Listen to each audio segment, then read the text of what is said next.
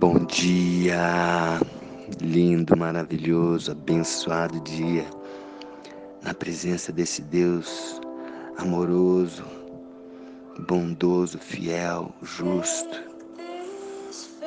Esse Deus que olha para você neste dia, nesse momento. E se você está num momento de dificuldade, se você está num momento de dor, de indecisão, de insegurança, de medo.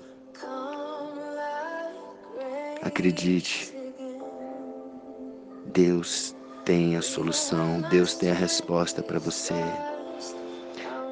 Mesmo se a sua força está perdida, continue a louvar a Deus. Mesmo que você não tenha mais esperança, mesmo que seja difícil de encontrar as, as palavras, mais alto, cante louvores a Deus. É isso que diz essa letra, a letra dessa música da Hilson.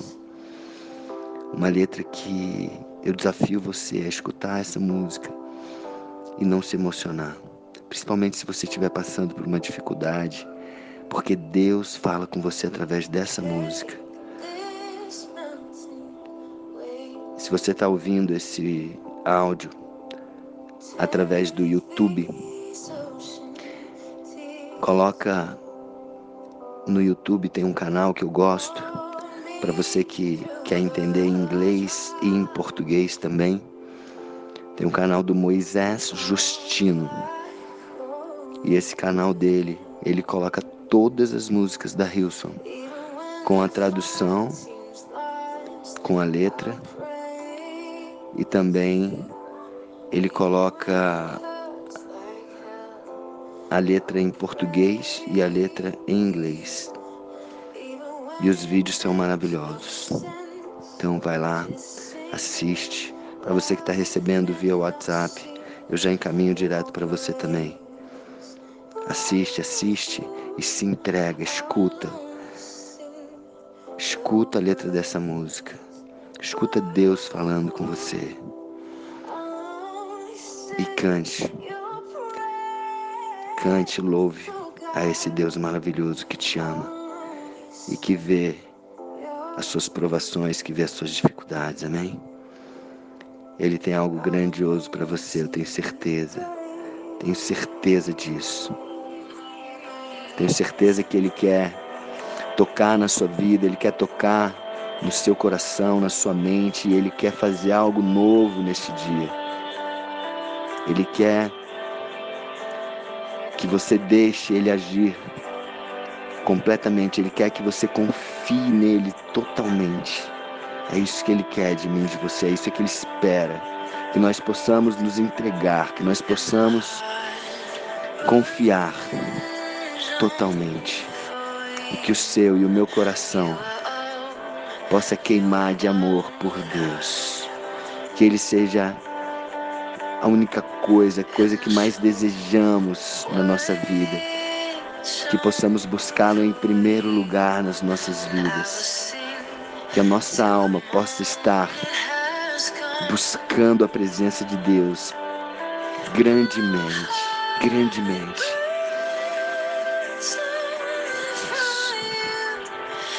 Amém escuta essa música, assiste esse vídeo e se entrega, se entrega à presença de Deus. Deixa Deus agir na sua vida. Ele te ama do jeito que você é, ele te ama na forma que você está. Isso. Respira fundo, sente, sente essa música, sente esse louvor tocar no seu coração. Que Deus abençoe você. Respira fundo. Se prepara para receber uma palavra.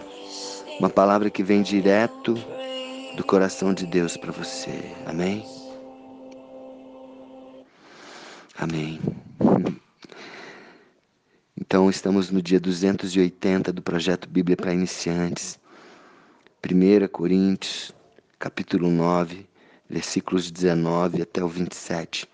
Nós já falamos no dia 279, no dia anterior a este, que Paulo, ele era livre, ele poderia se usar do direito de se sustentar do ministério, se sustentar da obra que ele fazia de Deus, mas ele não queria isso. Ele ele quis abrir mão desse direito e continuar trabalhando para que o sustento dele viesse do trabalho dele também. Foi uma opção dele. O direito você pode usufruir ou não. E muitas vezes você abrir mão de um direito, você está agradando assim ainda mais o coração de Deus. Amém? Então que Deus possa olhar para o seu coração e que você possa fazer tudo, tudo que você fizer, seja com o propósito de agradar a Deus. Amém? Então, no versículo 19 até o versículo 27 desse livro maravilhoso de Coríntios, primeira carta aos Coríntios, capítulo 9, Paulo continua dizendo: Porque sendo livre de todos, fiz-me de escravo, escravo de todos, a fim de ganhar o maior número de pessoas. Eu procedi para com os judeus como judeu, a fim de ganhar os judeus, para que eu, eu, procedi para os que vivem sob o regime da lei, como se eu mesmo assim vivesse, para ganhar os que vivem debaixo da lei, embora não esteja eu debaixo da lei. Qual é essa lei que ele está falando? Que lei é essa que ele está se referindo? Ele está se referindo, mais na frente, ele se refere a essa lei como sendo a lei da escravidão, ou seja, uma lei antes de Cristo, onde olho por olho, dente por dente, onde havia apedrejamento, onde havia pena de morte, mas era um tempo necessário. Era um tempo onde havia sacrifícios, onde havia derramamento de sangue o Antigo Testamento, por isso que eu, eu começo a leitura da Bíblia para o iniciante a partir do Novo Testamento, porque hoje nós vivemos em um novo tempo e uma nova lei. A lei que vivemos hoje é a lei de Cristo. Uma lei, uma lei de amor, uma lei de liberdade no Espírito Santo. Então, se você começar a ler a Bíblia pelo Antigo Testamento, muitas vezes você não vai entender aquilo que eu e você vivemos hoje, algo que traz liberdade. Liberdade. Amém? E, e Paulo agia assim, dessa forma, ele agia, é, ele agia como fraco para com os fracos, ele agia forte para com os fortes, ele agia como se estivesse debaixo da lei, como quem fosse, como quem para quem estava realmente debaixo da lei. Mas ele fazia isso com o objetivo de ganhar, de ganhar, de atingir o coração das pessoas. E ele continua: ao sem lei, eu ajo como se eu mesmo o fosse, não estando sem lei para com Deus, mas debaixo da lei de Cristo, para ganhar os que vivem fora do regime da lei. A lei de Cristo. É essa lei que Paulo vivia.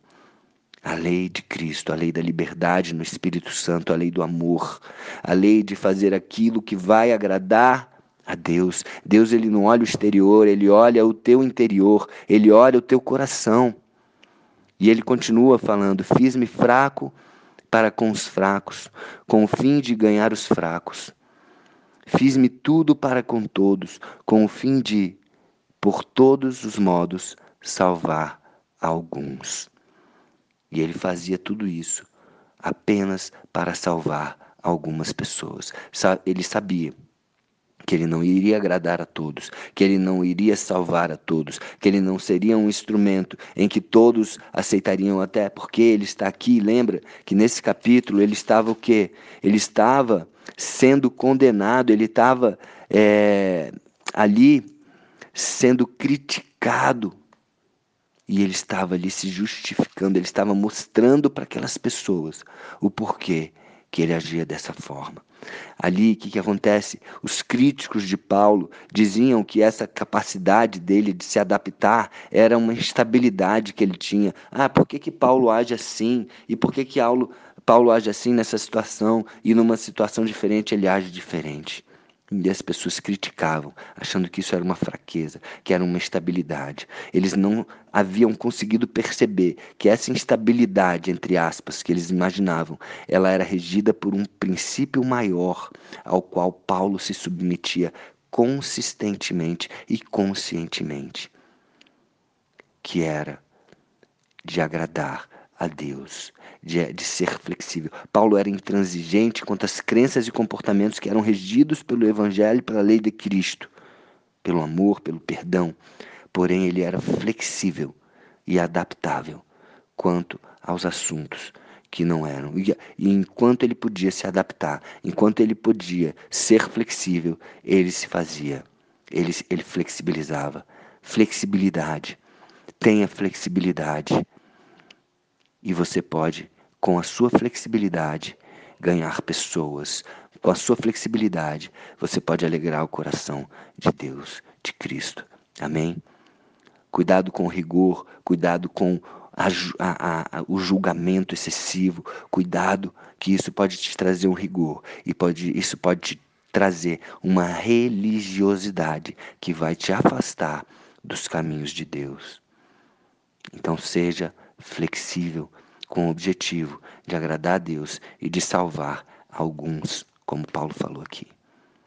Tudo faço por causa do Evangelho, ele continua, com o fim de me tornar cooperador com ele. Não sabeis, vós, que os que correm no estádio, todos na verdade correm, mas um só leva o prêmio? Correi de tal maneira que o alcanceis, que alcancei o prêmio. Então corram, pratiquem, ajam, tem poder quem age. Faça aquilo que tem que ser feito. Ele fala: tudo faço por causa do Evangelho. Então haja, faça, ame, perdoe, seja instrumento na vida das pessoas, aproveite as oportunidades, faça. E Paulo começa a usar aqui uma linguagem que era muito conhecida para essas pessoas que ele está falando. Porque ali na Grécia, ali em Corinto, havia os Jogos Olímpicos, os grandes festivais de atletismo. Então ele usou essa linguagem para que eles atender, entendessem melhor e ele finaliza: todo atleta em tudo se, se domina. Aqueles para alcançar uma coroa corruptível, falando dos Jogos Olímpicos e da coroa que eles recebiam para quando eles alcançavam o, o prêmio do primeiro colocado, e aí eles conseguiam essa coroa, uma coroa corruptível. Só que ele fala: Nós, porém, alcançamos a coroa incorruptível, uma coroa que não se corrompe, uma coroa eterna, uma coroa da vida com Deus em eternidade. Amém? Quem quer alcançar essa, essa coroa, fala assim: Eu quero, levanta sua mão e diz: Eu quero, eu quero alcançar essa coroa. E ele termina: Assim corro também eu, não sem metas. Assim eu luto, não como desferindo golpes no ar. Importante você ter meta. Nós que trabalhamos com coaching sabemos da importância. Coloque uma meta uma meta de, de, ter uma nota 10 no seu relacionamento com Deus, uma meta de, de alcançar pessoas, de ser instrumento de Deus, de ser voz de Deus, de amar mais, de perdoar mais, de se aproximar mais, de ler mais a palavra, de entender mais a mente de Deus. Coloque metas para você no pilar espiritual também. E ele fecha mas esmurro o meu corpo e o reduzo à escravidão, para que, tendo eu pregado a outros, não venha mesmo eu a ser desqualificado. Amém? Então, que você seja qualificado, que você alcance a coroa incorruptível. Não sem metas, coloque metas. Coloque metas. Tenha uma meta de se aproximar, de frequentar grupos, grupos que, que trazem um contágio social maravilhoso. Não estou falando aqui de religião, estou falando de pessoas que estão reunidas para entender a mente de Deus. Pessoas que estão reunidas para entender a palavra de Deus que está na Bíblia, no manual da vida. Amém. Coloque metas para a sua vida espiritual e você vai crescer. Amém? Um beijo no coração, espero ter ajudado. Que Deus abençoe. E levanta sua mão aí. Se você quer atingir a coroa incorruptível, levanta sua mão e diz: Eu quero. Um beijo no coração.